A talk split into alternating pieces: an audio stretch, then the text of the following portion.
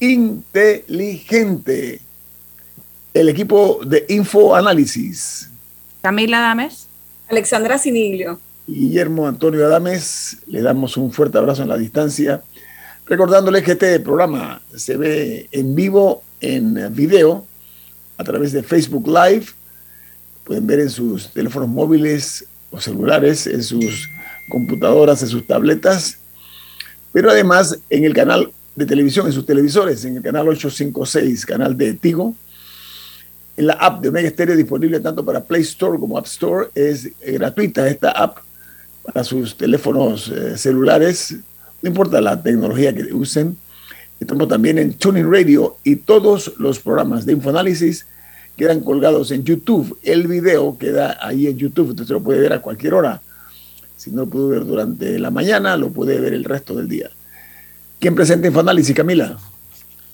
Café Lavazza, un café italiano espectacular que puedes pedir en restaurantes, cafeterías, sitios de deporte o de entretenimiento, te da la bienvenida a Infoanálisis. Pide tu Lavazza.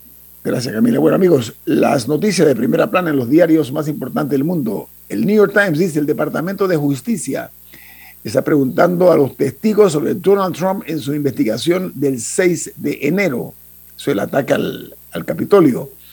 Dice que los fiscales federales han preguntado a los testigos sobre la participación del expresidente Trump en los esfuerzos para revertir su derrota electoral, dijo una fuente familiarizada con el asunto.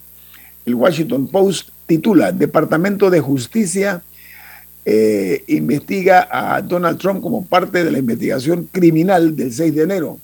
Dice que los fiscales examinan las acciones del expresidente y las conversaciones con abogados y estos, entre otros, eh, que condujeron al ataque en el Capitolio, según dijeron fuentes bien informadas.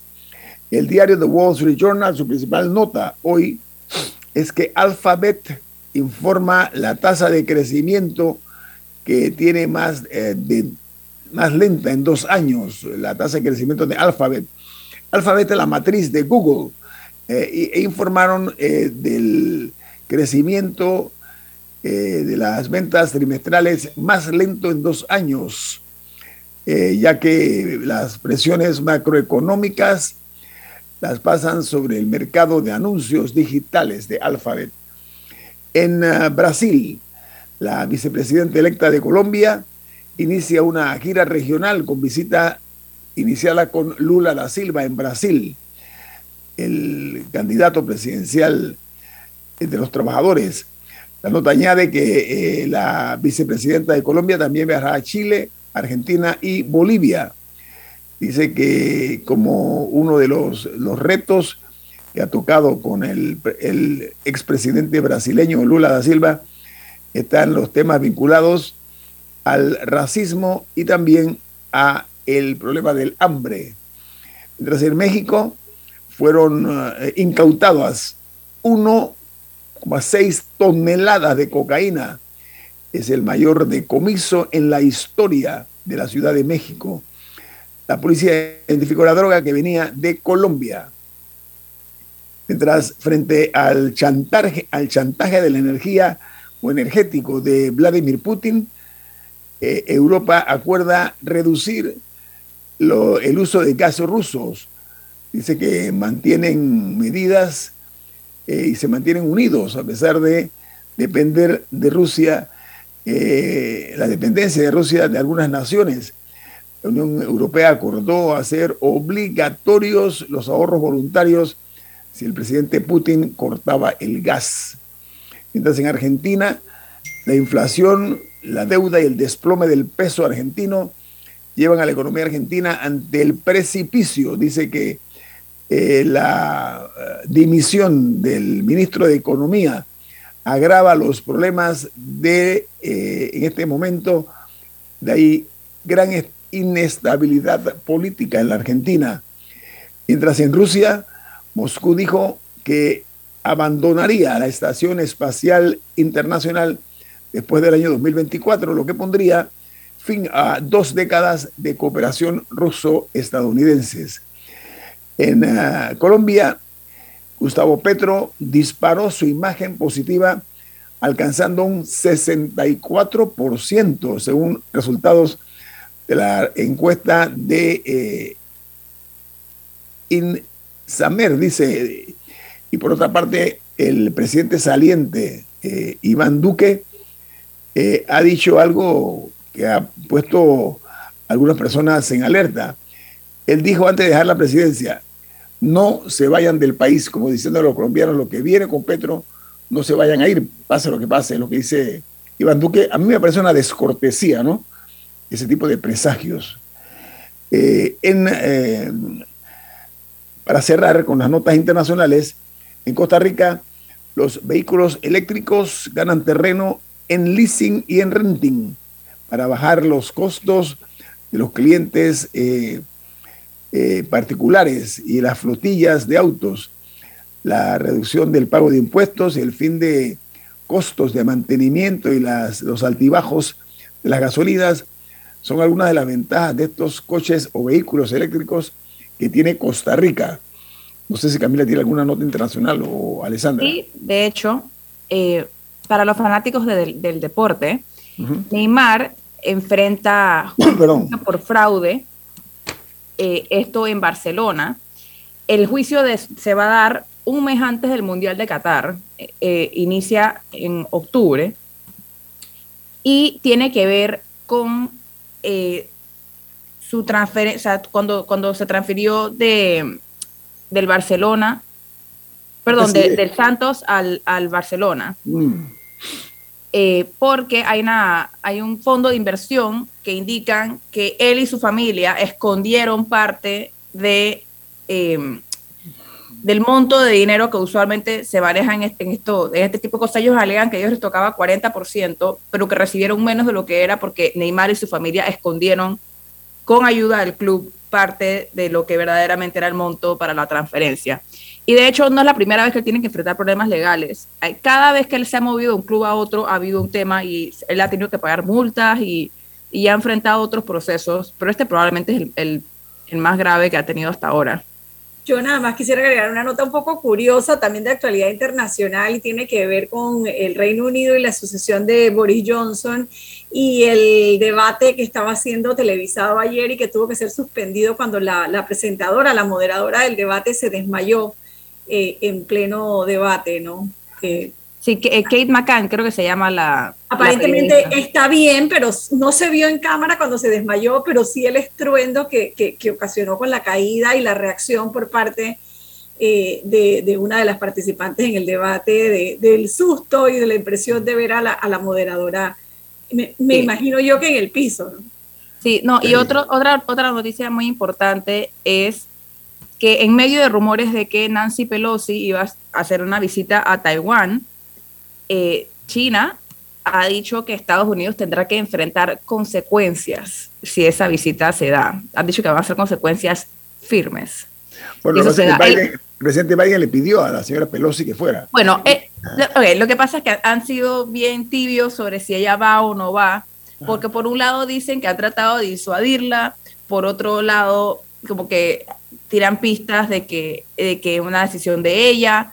Eh, de hecho, ella se supone que iba a ir en abril, pero eh, dio positivo, porque recordemos que hubo un grupo de, senadores o miembros del Congreso estadounidense que fueron a, Taiwán hace unos meses, pero eh, China está totalmente opuesto a que se dé esta visita porque lo ven como acercamientos diplomáticos entre Taiwán y Estados Unidos. Porque Nancy Pelosi es, después del vicepresidente, es, la, es, la, es la, como la segunda en la línea de sucesión. O sea, es la primera después del vicepresidente. Entonces sí es una, figura de muchísimo peso. Y ella, de hecho, eh, durante toda su carrera ha sido muy crítica de China, eh, a nivel personal, o sea, a nivel de ella, sus posiciones políticas específicas. Pero, pero sí hay este, este nuevo roce entre Estados Unidos eh, y China, en este caso relacionado a Taiwán. Bueno, esta mañana tenemos aquí en Infoanálisis lo que nosotros denominamos a muy pocas personas un cuarto bate, ¿sí? En lo que es el acontecer nacional. Estoy hablando del doctor Francisco Bustamante. hasta hace poco ocupó el cargo de subdirector de la Caja de Seguro Social eh, ha laborado en organismos internacionales. ¿En cuál fue que usted estuvo, doctor Bustamante? Buen día. ¿En qué organización? ¿En cuál fue? En el BIT. Sí, BIT. Buenos días. Banco Interamericano de Desarrollo, un hombre que tiene una visión periférica acerca de, la realidad económica del, del hemisferio, una escuela como lo es el BID. Además, pues un reconocido economista, doctor Bustamante, hace un placer tenerlo esta mañana aquí. Bienvenido. Gracias, gracias por la invitación. A ver, somos eh, todos víctimas del hartajo social de una sociedad que se siente hasta ahora abrumada por un cúmulo de escándalos, de falta de respuestas, de groserías en algunos casos por parte de algunos funcionarios. Eso ya hizo crisis y estamos en medio de ella, eh, doctor Bustamante que se llama el hartazgo social, ha resaltado. En este momento eh, estamos, eh, yo diría que en el atardecer del mismo, y ojalá así sea. Un punto interesante que me gustaría conocer de su parte, doctor Bustamante, es que la mesa de diálogo insiste en que el precio del galón de la gasolina o del combustible baje a tres dólares. ¿Cuál es su opinión acerca de eso desde el punto de vista económico, doctor Bustamante? Sí, eh, yo, si ese fuera el problema, yo diría, hemos resuelto, estamos bien. Sería, ese es el problema. Yo creo que el problema es mayúsculo y te lo voy a poner con un ejemplo. Cuando yo salí el 23 de febrero, a los pocos días a mis superiores les mandé una nota diciéndole áreas críticas de riesgo que yo veía hacia adelante. El primero era Gafi. El problema de Gafi, ¿por qué? Porque eso impacta severamente en algún momento el acceso de Panamá a los mercados financieros. En segundo lugar, yo veía que ante la falta de capacidad de gestionar un proyecto eh, propio, tenían que terminarse las obras eh, pendientes, todas esas obras públicas, la mayor parte posible, de manera tal que resolvían necesidades de la población y a la vez generaba algún tipo de actividad económica. Y la tercera que yo veía era la inquietud social y yo la entendí como que venía una presión de aumento de salario. Esos fueron los tres escenarios que yo le marqué a, a, mis superiores. Porque mi salida fue voluntaria, no fue un problema. Entonces, efectivamente yo veo que eh, rompimos por la parte, de, en vez del salario, las personas están eh, por el lado de los precios. La población, más que pedir salario, lo que está pidiendo es controlen los precios. Pero lamentablemente el control de precios, yo creo que cualquier economista medianamente informado te va a decir que eso no soluciona nada. Porque si tú controlas los precios, lo que estás haciendo es desincentivando la producción y la oferta. Si tú subsidias los precios, ese subsidio vas a cobrar con deuda o con impuestos más adelante. O sea que el efecto neto en el bienestar de la persona va a ser cero o negativo. Entonces, el, el subsidio de precio no resuelve nada. Ya 3.25 es un precio extremadamente generoso. Y eso me lleva a otra reflexión que también se la dije a mis superiores. En cualquier negociación decente, uno en la mesa cede a cambio de algo. Lamentablemente el presidente, yo creo que mal asesorado, ha ido por la libre y fuera del diálogo hace los anuncios. Voy a bajar los precios, voy a eliminar la ley de turismo, voy a meter 60 productos. Y los que están sentados en la mesa tienen una clientela a la cual tienen que responderle diciendo, he aquí los logros. Si el presidente se va directamente a dar eso y no lo hace a través de la mesa que él está validando, lo que está haciendo es que en esa mesa van a seguir aumentando las exigencias. Y es lo que ha pasado. Como el presidente se fue por fuera a decir, estoy dando 3.95, después 3.25, ahora ellos en la mesa dicen, no, 3 porque ellos tienen una clientela y tienen que presentar algún logro.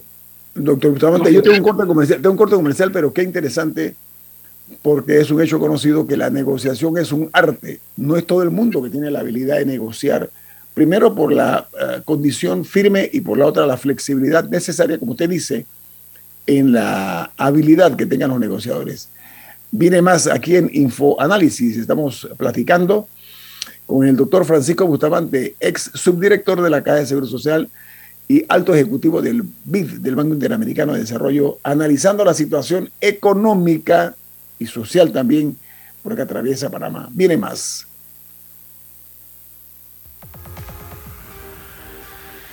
Omega Stereo tiene una nueva app. Descárgala en Play Store y App Store totalmente gratis. Escucha Omega Stereo las 24 horas donde estés con nuestra aplicación totalmente nueva.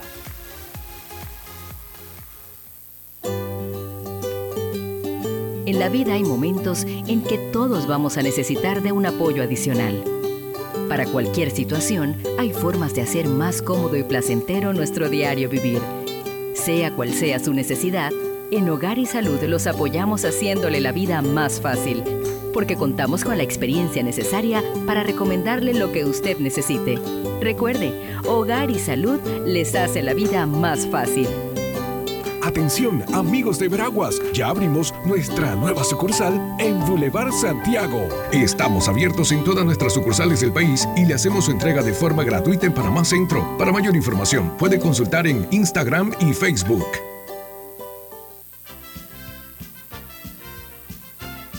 La gente inteligente escucha InfoAnálisis. Los anunciantes inteligentes se anuncian en InfoAnálisis. Usted es inteligente. Llame al 269-2488 y todos lo sabrán. Infoanálisis, de lunes a viernes de 7 y 30, 8 y 30 de la mañana, en donde se anuncian los que saben. Mereces un banco que construya una relación de confianza contigo. Para ti llegó la banca de consumo premium de Metrobank, creada especialmente para asesorarte y brindarte experiencias exclusivas. Banca de consumo premium de Metrobank, una banca que te prefiere a ti. Nueva sucursal calle 50 y calle 75 Este. Contáctanos al 204-9094. En Claro sabemos el verdadero valor de estar conectado con tus personas favoritas. Ya sea tu familia o tus amigos, tenlos cerca con el plan familiar 3x2. Al portar tres líneas te damos una gratis por un año con ilimitada, minutos ilimitados a Claro y 900 minutos a otros operadores. Activa tu plan familiar hoy. Vívelo ahora. Claro. Promoción válida del 1 de junio al 30 de noviembre de 2022. Para más información ingresa a claro.com.pa.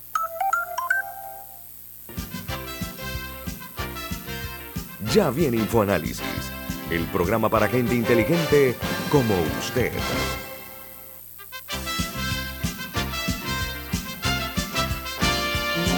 Camila, hay una cosa importante que tiene usted para los oyentes. ¿De qué se trata?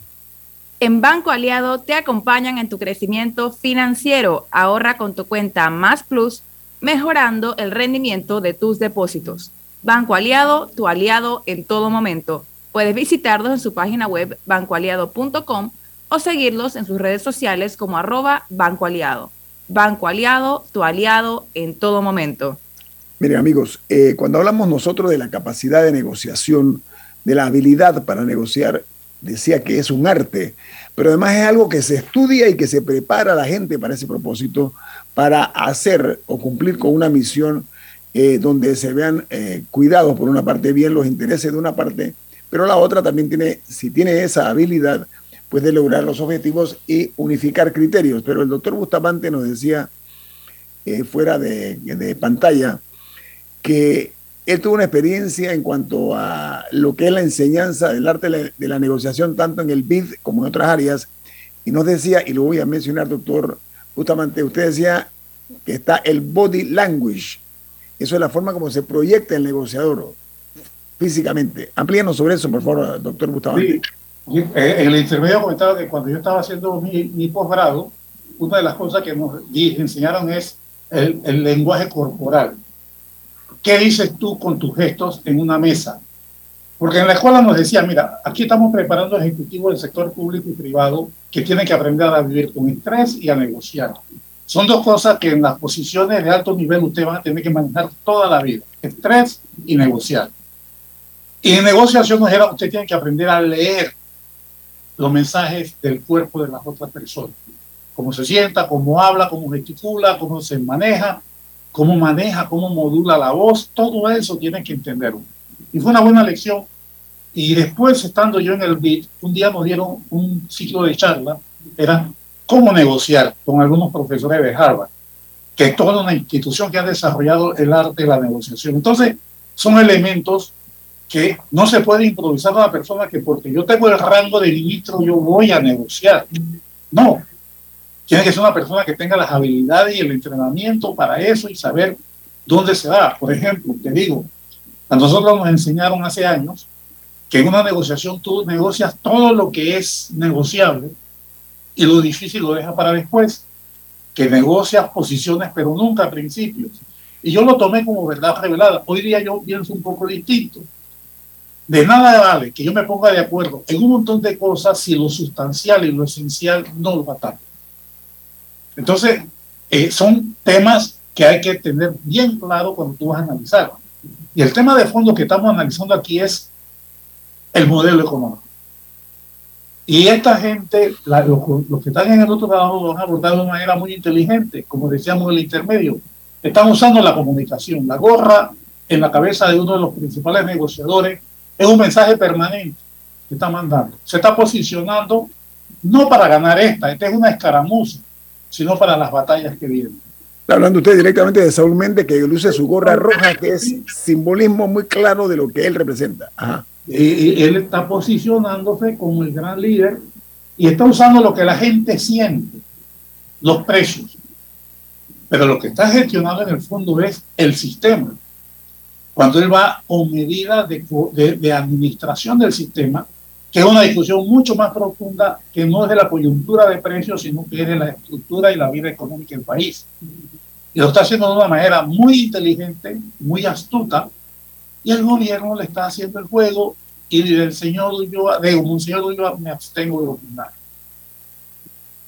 Es lo que yo te pudiera decir en materia de comunicación y de transmisión de mensajes.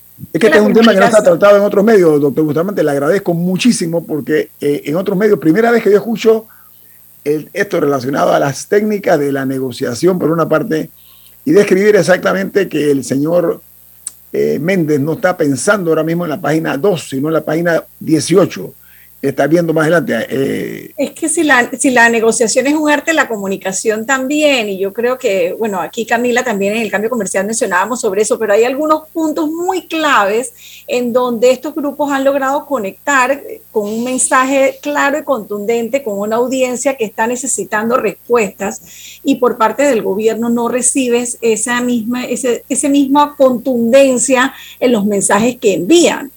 Eh, yo creo que ahí es donde está la falla. Y lo, que, y lo que vimos ayer, la aparición del presidente de la República ayer, en un escenario montado donde en una sola imagen habían tantos errores de comunicación a la vez, es la muestra de que no han entendido eh, la magnitud del problema. Camila. Sí, no, y yo mencionaba, porque me quedé pensando lo que dijo en el primer bloque el señor Bustamante al final esto es un teatro, esto es un show que también, o sea, que ambos lados están montando y por algo, por algo se está televisando. Y yo personalmente soy de la opinión que el hecho de que sea televisado lastima las negociaciones porque es un incentivo para que las personas no se pongan de acuerdo y es un incentivo para, o sea, yo no sé si, si las negociaciones fueran a puerta cerrada, yo no sé si le habrían dicho todo lo que le dijeron, todo lo que se dijeron entre las partes, porque en parte lo hicieron porque los estaban viendo. Claro. Entonces, la, transparencia y todo, pero cuando tienes una negociación también, porque eh, limita que la gente quiera ceder. Porque, no, porque hay unos que quieren quedar, todo el mundo quiere quedar como ganador, nadie quiere, entre comillas, quedar mal. Em, pero, pero eso que usted mencionaba de que a veces no son las medidas, sino que el presidente podría haber dicho que la gasolina estaba a un dólar, pero si lo decía él y no lo decían los dirigentes que en teoría lucharon por eso, el apetito por lucirse sigue ahí. me, pareció, un punto brillante por parte del señor Bustamante. Ahora, regresando un poco, bueno, incluso también era que Alexander mencionaba el video de ayer, eso también fue un teatro, o sea, tener a todos los ministros vestidos todos de blanco, excepto la única mujer que había en el video vestida oscura, el ministro de seguridad que no tiene vela en este entierro, pero estaba en una posición central atrás del presidente, sí, todo mal. Es un mensaje. Es un sí, mensaje. es un mensaje, es un mensaje, eh. pero muy mal el mensaje. Mm. Eh, me gustaría, aprovechando que estamos hablando con un economista eh, de renombre, ¿cómo funciona un control de precios? O sea, en la, porque nosotros, cuando una persona va al súper y ve la, cebolla a 80 centavos la libra, yo siento que no hay un entendimiento de todo lo que hay detrás de eso. ¿Cómo, cómo cuando, cuando se declara algo en control de precios, ¿en qué parte de la cadena de suministro se da ese control? Hay muchas muchas variables y todas son malas. Eh, por ejemplo, tú puedes dar el control de precio a nivel del productor, a nivel del comerciante o a nivel del que lo procesa. en algún punto de la cadena tú vas a poner el, el, el, control de precio. Quien recibe el precio dice, yo estoy pagando como 80 centavos la cebolla, pero el, costo real de esa cebolla es un dólar 20. Entonces hay dos formas de hacerlo. En algún lugar de la cadena, eh, el gobierno está dando el subsidio de 20 centavos o simplemente no le está dando nada. En el caso que en algún momento de la cadena alguien está recibiendo los 20 centavos, esos 20 centavos el gobierno los va a cobrar después con impuestos o con merma en la calidad de los servicios que presta porque tiene que pagar ese, ese, ese subsidio porque no tiene dinero, se tiene que endeudar. No sé si me explico. Ese es si da un subsidio para mantener un precio. Si no da ningún subsidio, simplemente dice 80 centavos en algún lugar de la cadena, alguien va a decir, al precio de ese yo no puedo vender, yo no puedo producir, me salgo del negocio. Esa es la otra solución, un desabastecimiento. Y el tercer escenario que se da es decir, ¿sabes qué? Yo voy a mandar las cebollas más viejas y feas, las voy a mandar al mercado a ese precio. Y me reservo las buenas y las voy a vender a su precio real, fuera de mercado, que es lo que llaman el mercado paralelo, y una connotación que no me gusta, el mercado negro, me suena horrible, yo digo mercado paralelo, los voy a vender por fuera. ¿Qué es lo que pasa en los países de economía descentralizada? Yo tuve dos colegas, uno que estudió en Cuba y uno que estudió en la Unión Soviética, y los dos me decían lo mismo. Tú en el mercado paralelo consigues todo lo que tú necesitas, porque los precios fijados o es mala calidad o no hay. Y ese es el escenario que se nos va a venir. Ese es un escenario. El otro escenario que se viene es la sustitución. ¿Qué sucede? El productor dice, bueno, este precio está regulado. Perfecto. Yo voy a producir un bien alternativo que me va a compensar eso. O le subo el precio a los otros bienes, que fue lo que pasó con la carne. Cuando tú le pones el precio tope a un corte, ese corte se acabó. ¿Qué es lo que voy a hacer con ese corte? Lo voy a convertir en carne molida o cualquier otra cosa para sacarle un mejor precio porque hay un proceso adicional que aumenta el valor. O simplemente le subo el precio a los otros cortes.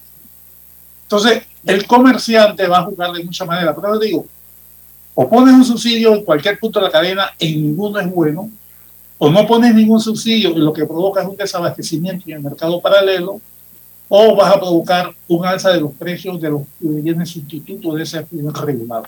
Ese es el final de esta historia. Pero al final lo pagas. El mismo consumidor que recibe el precio subsidiado lo va a pagar con otros precios o con una falta de servicio. Doctor Bustamante, brutalmente acertada su opinión. ¿Saben por qué? Porque la gente está aplaudiendo los subsidios sin saber el impacto que va a haber a posteriori.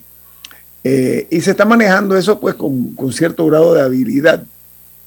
Pero vamos a ampliar eh, esta conversación con el doctor Francisco Bustamante, ex subdirector de la Caja de Seguro Social y ex ejecutivo del Banco Interamericano de Desarrollo, que esta mañana nos honra con su participación aquí en Info Análisis, un programa para la gente inteligente. Viene más.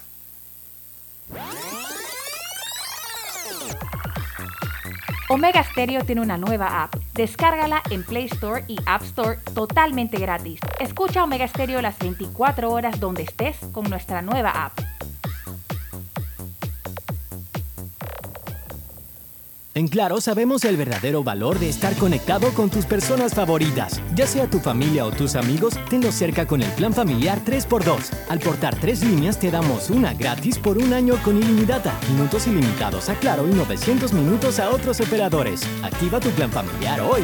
Vívelo ahora. Claro. Promoción válida del 1 de junio al 30 de noviembre de 2022. Para más información ingresa a claro.com.pa.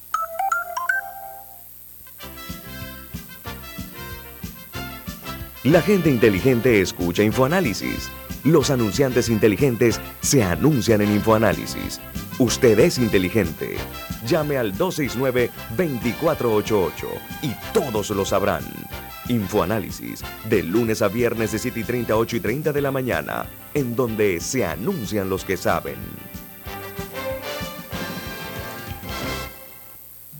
Delta está siempre cerca de ti, cerca de nuestras tradiciones cerca de tus metas. y también cerca de las necesidades de tu negocio. Por eso te ofrece la tarjeta MaxiFlota, con la que puedes controlar, monitorear y obtener reportes del consumo de combustible de la flota de tu empresa, mientras acumulas millas con NetMiles. Solicita tu tarjeta MaxiFlota llamando al 279-2929. Delta, para darte la mejor atención siempre cerca de ti. Con salud a tu alcance de Sura ya puedes tener un seguro de salud privado. Es un plan diferente que sí es accesible para ti a un precio que puedes pagar. Tu familia y tú tendrán un equipo médico exclusivo con atención virtual 24 horas. Podrás agendar citas, descargar tu historial médico y más desde tu dispositivo y sin salir de casa. Olvídate de las filas, los papeleos y las esperas. Llama al 800-8888 o a tu corredor y conoce salud a tu alcance de Seguro Sura. Regulado y supervisado por la Superintendencia de Seguros y Reaseguros de Panamá. Ya viene InfoAnálisis, el programa para gente inteligente como usted.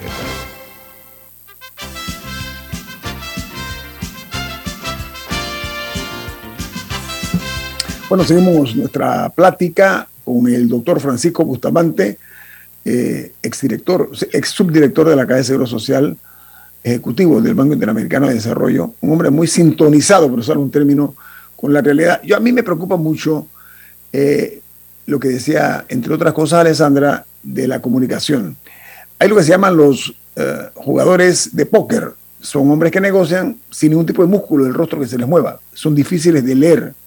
Pero está también lo que decía el doctor Bustamante, el body language. Eso eh, es un arte, dicho sea de paso. Eso no es una cosa fácil que cualquier persona domina. Pero yo lo que veo es mucha gente, lo que decía aquí Camila, era el hecho de que están vestiditos de blanco. Entonces yo creo que muchas manos en un plato, me decía mi madre, sirven de arrebato. No, es arrebatarse, sino de rebato. Rebato es una, eh, cuando se convoca a los vecinos a una, o a los pueblos, eh, para por medio de una campana o tambor buscar la forma de alineárselos en una señal para defenderse cuando sobreviene el peligro. D-A-A, espacio rebato, para hacer un poquito de docencia, si me lo permiten, ¿no? Entonces estamos en una realidad, doctor Bustamante todavía sigue eh, la situación sin una solución eh, radicalmente eficiente. Camila.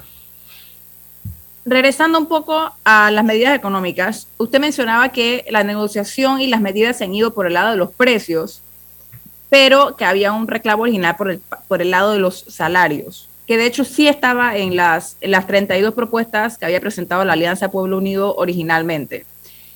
¿Qué, qué impide, ¿qué, mantiene los salarios en Panamá donde están? O sea, a nivel económico, ¿qué, ¿cuáles son los impedimentos para un alza de salarios en Panamá? Ah, eh, mira, los salarios en Panamá son bajos. Empecemos por ahí. Pero son caros cuando tú los estás pagando en dólares para un país que si va a exportar, está exportando en una moneda que en este momento se ha apreciado y hemos perdido lo que se llama una ventaja competitiva. Es decir, los salarios panameños no son competitivos si tú los comparas con el resto de la región. ¿Qué ha pasado acá? Permítame, ¿por qué lo dice usted, doctor? Disculpe, amplíenos eso que me parece muy interesante. Por, ejemplo, eh, el salario mínimo en Panamá puede estar entre 450 a 500 dólares mensuales. En México está en menos de 200 dólares. Entonces, un producto hecho en Panamá va a costar más por el lado de la mano de obra que uno hecho en México. Y si además le sumamos el costo de transporte medido por volumen de México a los mercados en Los Ángeles, está mucho más cerca que de Panamá allá. Entonces Panamá tiene condiciones de competencia que nos limitan mucho la capacidad de competir. Esa es una realidad. El otro lado que tenemos es que tenemos muchos, muchos eh, eh, eh, empleos que yo llamaría no son productivos desde el punto de vista de que se convierten en algo transable en los mercados. Estoy hablando particularmente, tenemos eh, un porcentaje muy alto de trabajo del sector público, que no es en la mayoría de los casos un trabajo que genera un servicio o un bien que tiene un precio en la comunidad, que entonces es muy difícil subir el valor. Entonces, sí, hay un problema de salario eh, en parte por la moneda y en parte porque somos un mercado pequeño que no justifica los niveles de productividad necesarios. El otro elemento que tenemos la capacidad de la mano de obra. nosotros tenemos mucho trabajo de, de, bajo nivel de habilidad laboral, comercio, construcción, que son trabajos que en su mayoría son de poca capacidad laboral, poca especialización, poca productividad. Entonces los salarios que tú estás pagando van más cerca de una productividad baja que una productividad alta. De hecho, parte de las propuestas que hay de la reactivación económica pasa por generar salarios altos, pero basados en salarios de alta productividad que requieren tecnología y nos lleva al tema que nadie ha tocado, la educación. Tenemos que hacer una reforma educativa profunda que mejore las enseñanzas, que cree una mejor capacitación de nuestra mano de obra para que pueda aspirar a producir en nichos de alto precio y de alto salario. O sea, y eso no se va a lograr en una mesa como la que existe. O sea, pero... Es un problema estructural que hay que sentarse, hacer una planeación y es de largo plazo. O sea, pero ¿qué genera? Porque usted mencionaba eh, el tema de la productividad, etcétera, pero en Panamá pasa mucho que hay ingenieros graduados, o sea, personas que sí se educaron, pero cuando llegan al mercado laboral les quieren ofrecer 600 dólares, 600, 700 dólares teniendo el título de ingeniero y cuidado y algún tipo de posgrado. O sea, ¿qué, qué, qué es lo que a nivel general empuja, o sea, ¿hay, ¿hay alguna otra causa aparte de la que usted ha mencionado que genera que en Panamá los salarios sean tan bajos? Sí, este, hay un problema de tamaño de mercado, hay un problema de, de, dinamismo de los sectores económicos. Si tú tienes, por ejemplo, tú me hablas de un ingeniero que va a dar un, a un trabajo y le ofrecen 600, pero si va a un, nivel de alta tecnología, le van a ofrecer mucho más. Entonces tenemos una oferta laboral que no se ajusta a las necesidades del mercado. Ese es uno de los problemas que tenemos. Y te voy a dar un ejemplo en la, en la profesión económica. Hay más de 3.500 graduados en economía. ¿Cuántos economistas están sentados en esa mesa? ¿Cuántos economistas de prestigio están sentados en esa mesa?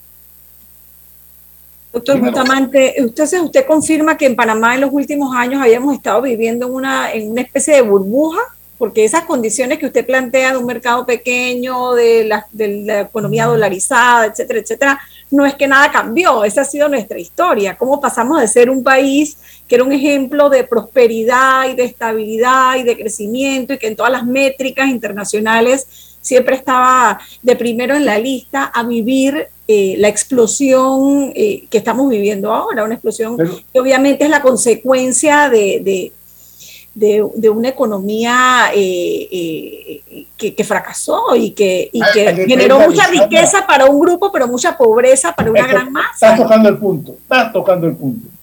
El modelo es exitoso para el que está dentro. Para el que está dentro es exitoso. Es el mejor modelo del mundo. ¿Cuál es el que está dentro? ¿Cuál es el que está dentro, doctor Bustamante? Los que están ganando dinero en un modelo que está concentrando riqueza. Yo pero, dos, pero aquí hay mucha inequidad, doctor Bustamante. Yo he escrito dos artículos, dos artículos justo después que salió el segundo. El primero se llama Cuando todos los gatos son pardos, que hay para mí, que está en la estrella.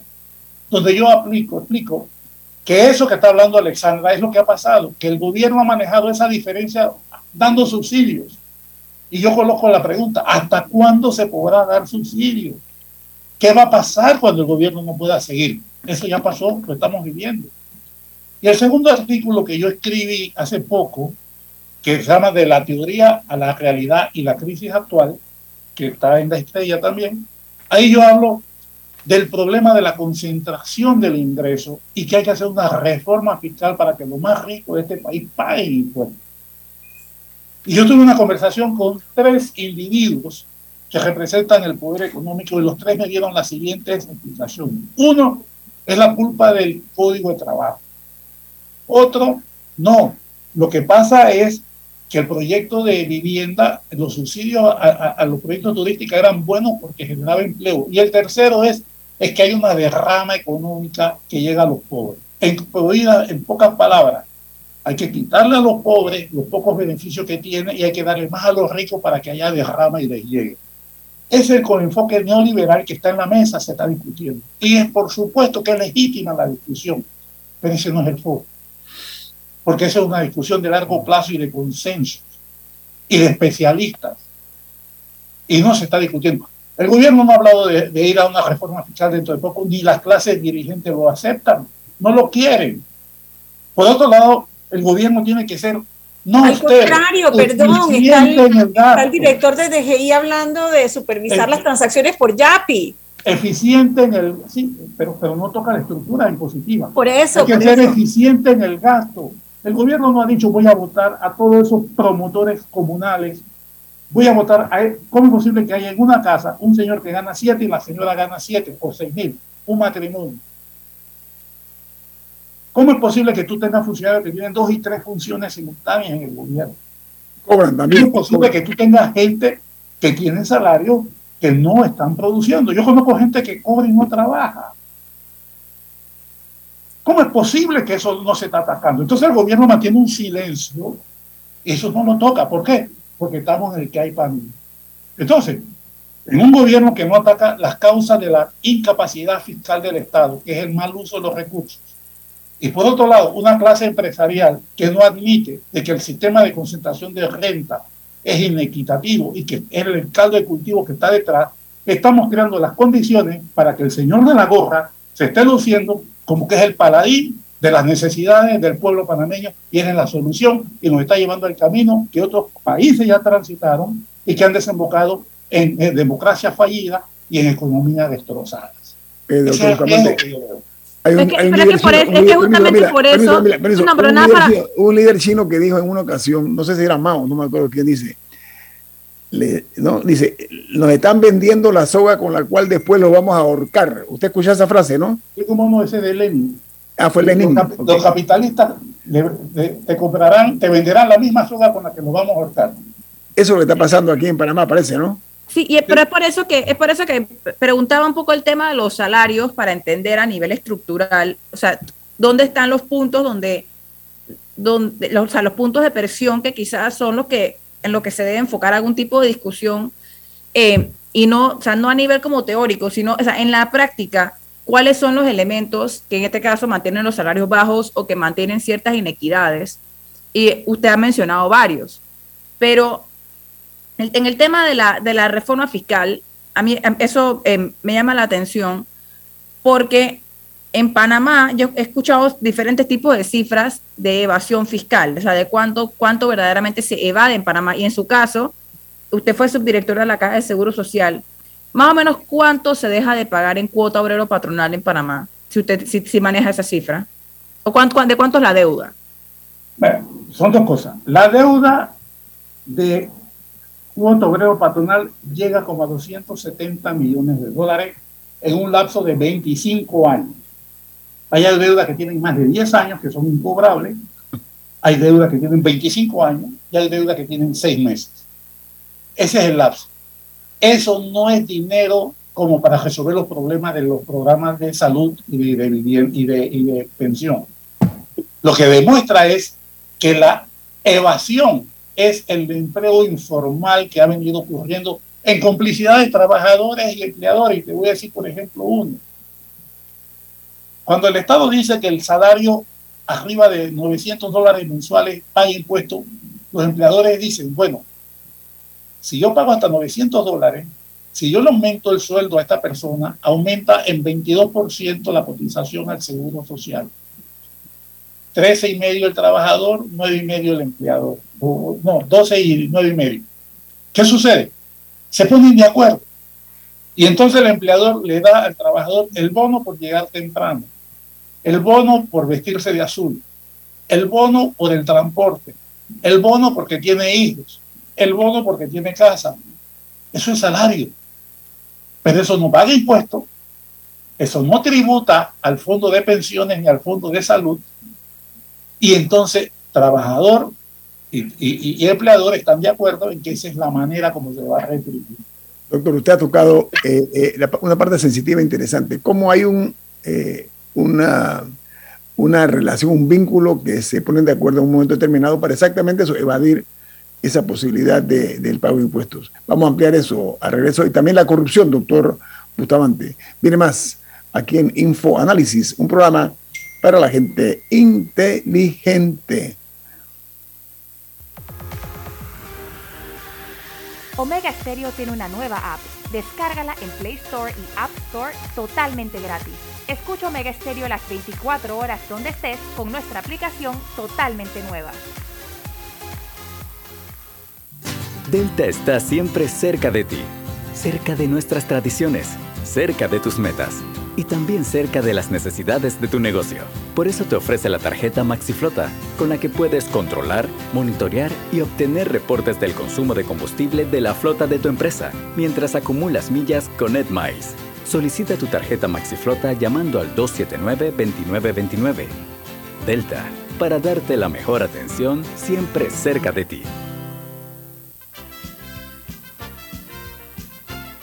La gente inteligente escucha InfoAnálisis.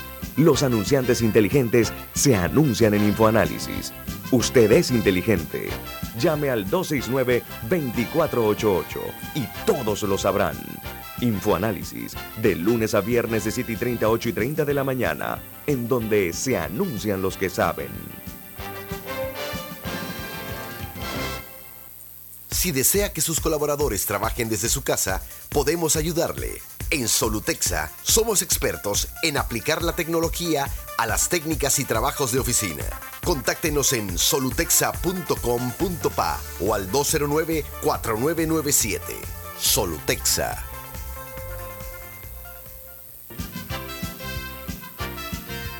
Ya viene InfoAnálisis, el programa para gente inteligente como usted.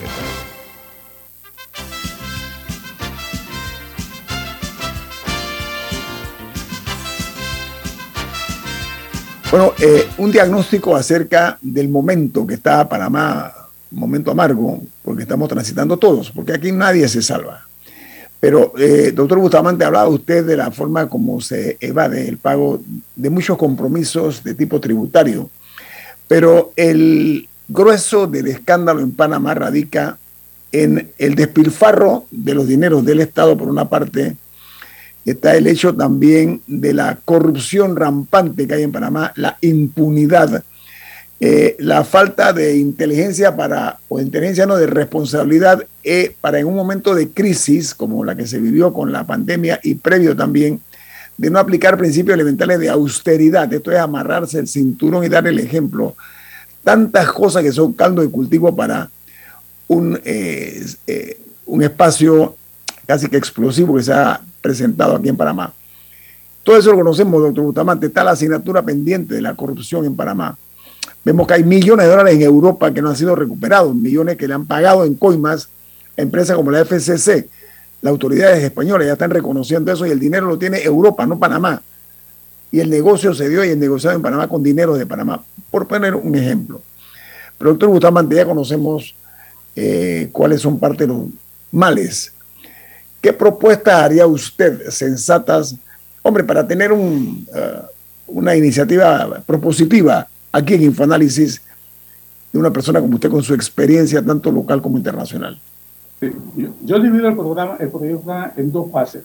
La coyuntura, que es el problema de los precios que están ahogando la población, y la estructura, que es un sistema, como bien lo dijo Alexandra, que ha sido alabado, que ha sido aplaudido, pero la parte oscura, la parte negativa es de que ha sido concentrador de ingresos y que ha agudizado los problemas de los menos beneficiados. En el corto plazo, en la coyuntura, yo soy muy, es muy penoso, me da decirlo, me da pena, de que no hay una solución de corto plazo. Caben los gestos y las muestras de enmienda de contrición de parte del gobierno de que de ahora en adelante las cosas se van a hacer bien. Es el momento de los gestos. Un presupuesto revisado donde se reducen todos esos gastos improductivos de salarios y gastos y alquileres y demás y se transfieren a un programa de reactivación económica. Una persona que está ganando 1.600 dólares por no hacer nada, yo digo, señor, no le puedo seguir pagando por no hacer nada, aplique al bono ese de solidaridad, que son 160 dólares, lo que sea, eso es lo que hay. Y ese dinero lo destino a empleo productivo. Y tú tienes la primera fase que tú puedes hacer es cómo reactivo yo el tema de las calles. Hace meses yo propuse que el gobierno gestionara que los empresas productivas que generan ingresos adelantaran ese dinero al gobierno y se hace un paquete de reactivación económica que contrata empresas para que empiecen a arreglar escuelas, a reparar calles, a, arreglar puentes, vías y demás, a arreglar eh, acueductos, de manera tal que se haga ese efecto inmediato de activar la economía. El otro elemento que yo diría es la ley de descentralización municipal. Eso tiene que ser revisado. Nadie puede ganar más que el presidente.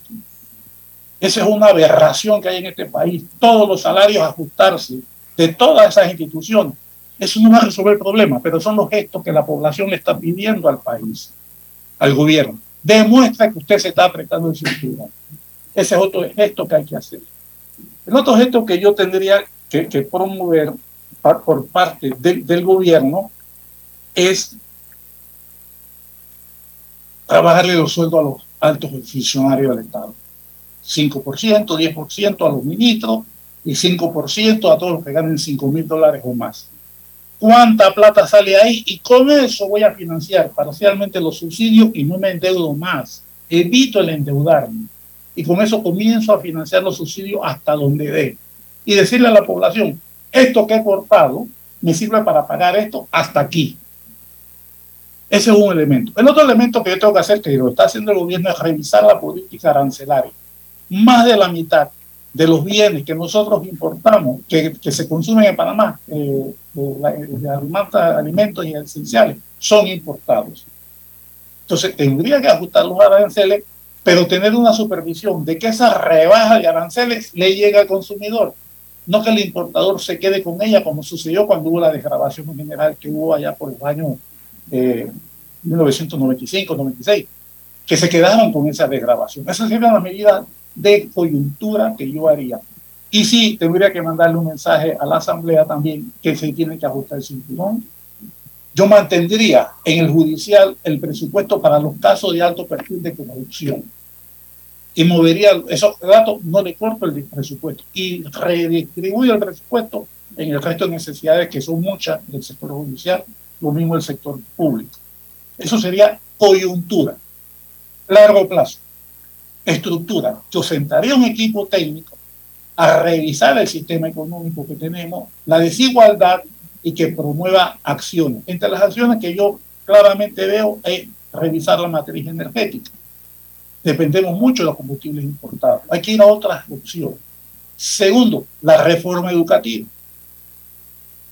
Tercero, la reforma y cuarto, la introducción de nuevas tecnologías para mejorar y hacer una recomposición productiva. Te doy dos ejemplos. Holanda tiene 43 mil kilómetros. Israel tiene poco más de 20 mil. Entre los dos son más chicos que Panamá. Y venden alimentos a un mercado de más de 250 millones de habitantes y exportan a América Latina. Y, no, y son climas extremos, de un desierto a un hielo. ¿Por qué? Porque tienen tecnología y tienen puertos. Panamá no tiene esos problemas. Tenemos los puertos. Revisar esas leyes de puertos, todas esas concesiones. O sea, son las medidas que el pueblo necesita y que vea que hay un gobierno realmente comprometido de crear las bases para un crecimiento incluyente, que es lo que no tenemos y es lo que yo creo que cualquier panameño decente aspira que ocurra en mi país. Yo no quiero extremismo, yo no quiero una economía planificada, pero tampoco quiero una economía que excluya a los más pobres de las posibilidades de crecer en la vida. Doctor Bustamante, leyendo en una forma entre líneas el mensaje que usted acaba de mandar, propositivamente viéndolo, es positivo. Es una autocrítica realmente de nuestra condición de país.